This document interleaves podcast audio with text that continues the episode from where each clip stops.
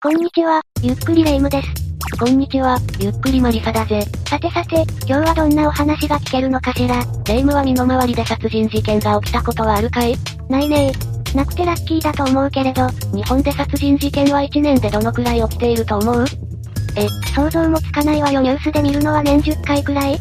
警察白書によると日本の2020年の殺人の認知件数は929件もあるんだぜ。そんなにあるの？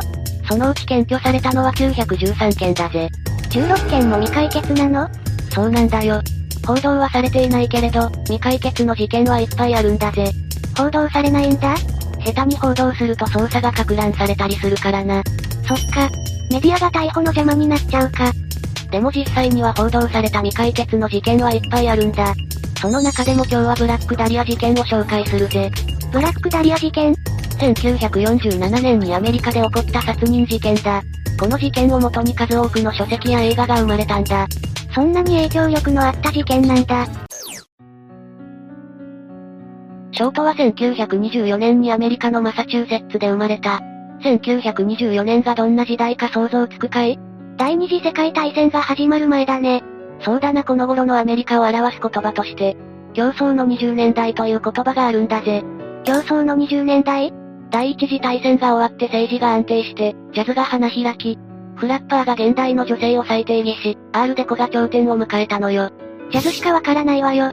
気になった人は調べてみてくれ。文化的にも色々なことがあったということなんだが、大事なのは1929年にウォール街大暴落があったということさ。大暴落？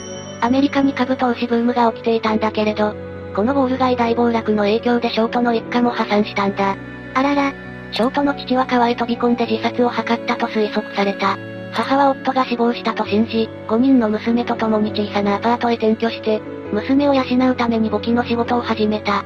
娘が5人もいると養うのも大変だね。この時ショートは6歳。ここからショートはオレゴンやフロリダで過ごすんだぜ。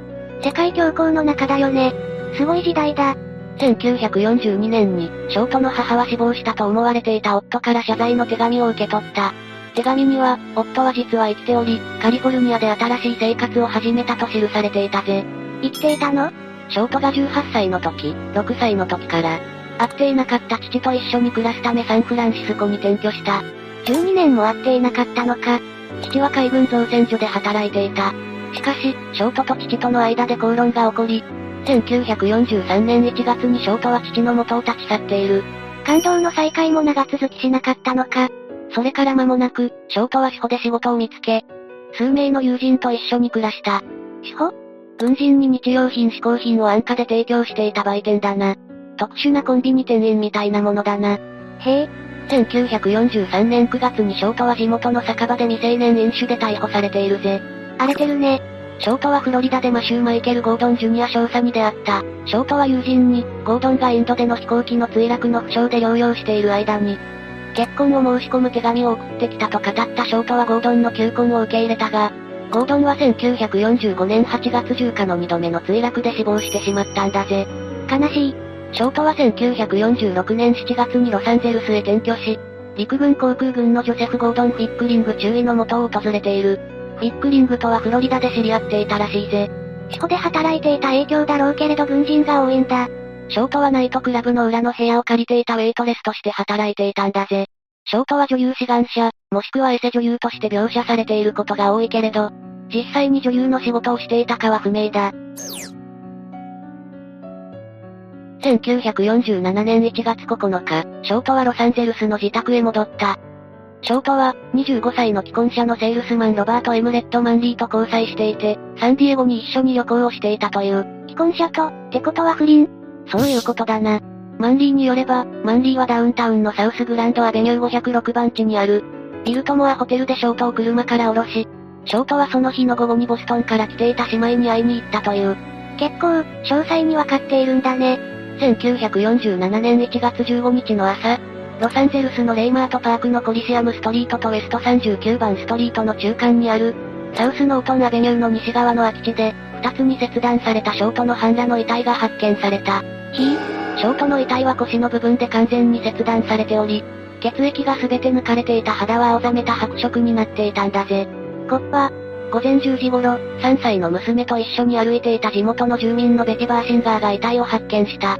バーシンガーは最初、マネキンが投棄されていると思ったらしい。それが死体だと気づくと、近隣の家へ駆け込んで警察へ通報したんだぜ。娘と散歩していて死体を見つけるなんて嫌すぎる。観察医は、ショートは遺体として発見される約10時間前に死亡したと断定し、死亡時刻は1月14日の夜または1月15日の早朝とした。遺体は血を抜き洗い清められていて、口角から耳までが切り裂かれていた。ただ殺しただけじゃなくて死体に対しても色々していたんだ。桃や胸にも数箇所に切られた傷が見られ、その部分の肉は全体的に薄くスライスされていた。遺体の下半身は上半身から足が遠くなる向きで置かれ、腸は臀部の下に完全に押し込まれていた。遺体は両手が頭の上に置かれ、両肘が直角に曲げられ、両足は広げられていた。ひどい死体だ。遺体が発見されてすぐに、通りすがりの人や記者たちが集まり始めたわ。記者も現場に最初に到着した人々の中にいて、遺体や犯罪現場の写真を数枚撮影した。遺体のそばでは、刑事がタイヤ痕の中にヒールの足跡を発見した。水が混じった血液の入ったセメント袋も近くで見つかったんだぜ。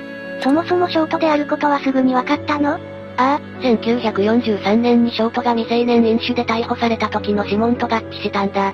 あの時のか。警察がショートの身元特定の後、すぐに新聞記者たちがボストンにいるショートの母に接触した。メディアの行動が早かったんだ。記者たちは母に対し、娘が美人コンテストで勝ったと騙した。記者たちはできる限り多くの個人情報を引き出してから、ようやく娘が実際は殺害されたことを明かしたんだぜ。ひどすぎるわ。メディアにより、ショートにはブラックダリアというニックネームが与えられ、ハリウッド大通りを徘徊する女山師として描写されたんだぜ。ブラックダリアってどういう意味なの？当時の新聞は特に陰惨な犯罪にしばしばニックネームをつける風習があったんだぜ。ブルーダリアっていうミステリー映画から付けられたって言われている。もともとは宝石の名前だぜ。1947年1月21日、事件から6日後だな。新聞社の編集者であるジェームズの事務所に、ショート殺害の犯人を称する人物から電話が来た。その人物は、最終的には実施するつもりだが、警察による追及がさらに及ぶ前には、実施しないつもりでもあると述べたぜ。犯人から声明があったんだ。1月24日、怪しげなマニラ市の封筒が郵便公社の職員により発見された。封筒の中にはショートの出生証明書、仕事用の名刺、写真、名前の書かれた紙片、表紙にマーク・ハンセンという名前が浮き彫りされた住所録が入っていたぜ。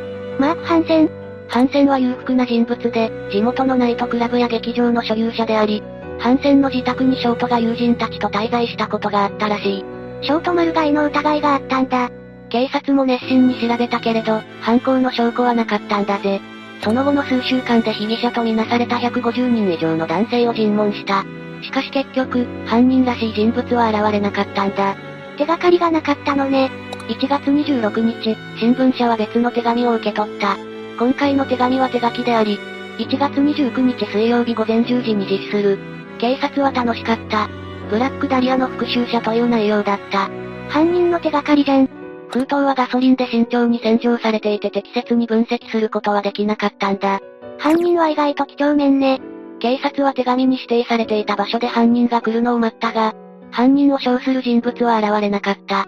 その代わりに、午後1時になると新聞社に別の手紙が送られてきた。そちらは新聞の切り抜きで書かれており、考えを変えた。俺に公平な処遇をしないつもりだっただろう。ダリア殺しは正当と認められたという内容だったんだ。結局、手がかりなしか。凄惨な犯行とその後に新聞社に送られた手紙から、地元やアメリカ中の新聞が、この事件を大きく取り上げた。しかし2月1日、捜査官に追及すべき新しい手がかりがなく、事件の捜査は越えられない壁に突き当たったと報じられた。手がかりなしで迷宮入りか。1991年にジョージ・ホーデルがショートを殺害したと、主張する人が現れたわ。44年も経ってからジョージは死んだ後、息子が遺品を整理をしていたんだ。するとジョージの遺品からショートと酷似した人物の写真が見つかったんだぜ。知り合いだったのかな？息子が筆跡鑑定を依頼したところ、ジョージは新聞社に送られた手紙と、同一人物である可能性が高いことが分かった。マジか。ジョージは医者で人体の切断や血抜きの方法について、知識があったと思われること。ジョージが事件の数日前にセメント袋を購入したことが分かっているぜ。セメント袋？ショートの遺体発見現場に落ちていたんだ。遺体を運ぶために使ったとみられる袋だ。ジョージが買ったものと同じメーカーであることがわかっているぜ。かなり怪しくない ?2003 年にジョージの息子はこれらの証拠を書籍にまとめて発表したぜ。ただ結局それ以上の証拠はなし。犯人として確定できるようなことはなかったんだぜ。真相は闇の中ってことか。2017年に新たな説が出たんだぜ。70年後に？レスリー・ディロンという人物だぜ。死体安置所で働いた経験もあるベルボーイだ。ディロンはマーク・ハンセンや事件の主任捜査官だった。フィニス・ブラウン巡査部長と交流関係があった。このつながりがあり、不正を働いたのではないかと言われているんだぜ。警察の不正か。ディロンは事件直後も警察が調べているが無実になっているぜ。ただその捜査が怪しかったという説が出ている。それは再捜査できたの？時間が経ちすぎて、もう捜査に関与していた人物は全員死去してしまった。現在も告発を続けているけれど捜査が不可能になってしまったんだぜ。結局わからずしまいか。アメリカでは年間1万9000人が殺人事件で死んでいるんだぜ。その中にはブラックダリア事件のように不可思議な未解決事件もたくさんあるのさ。恐ろしいね。というわけで、今回はブラックダリア事件について解説したぜ。次回もゆっくりしていってくれよな。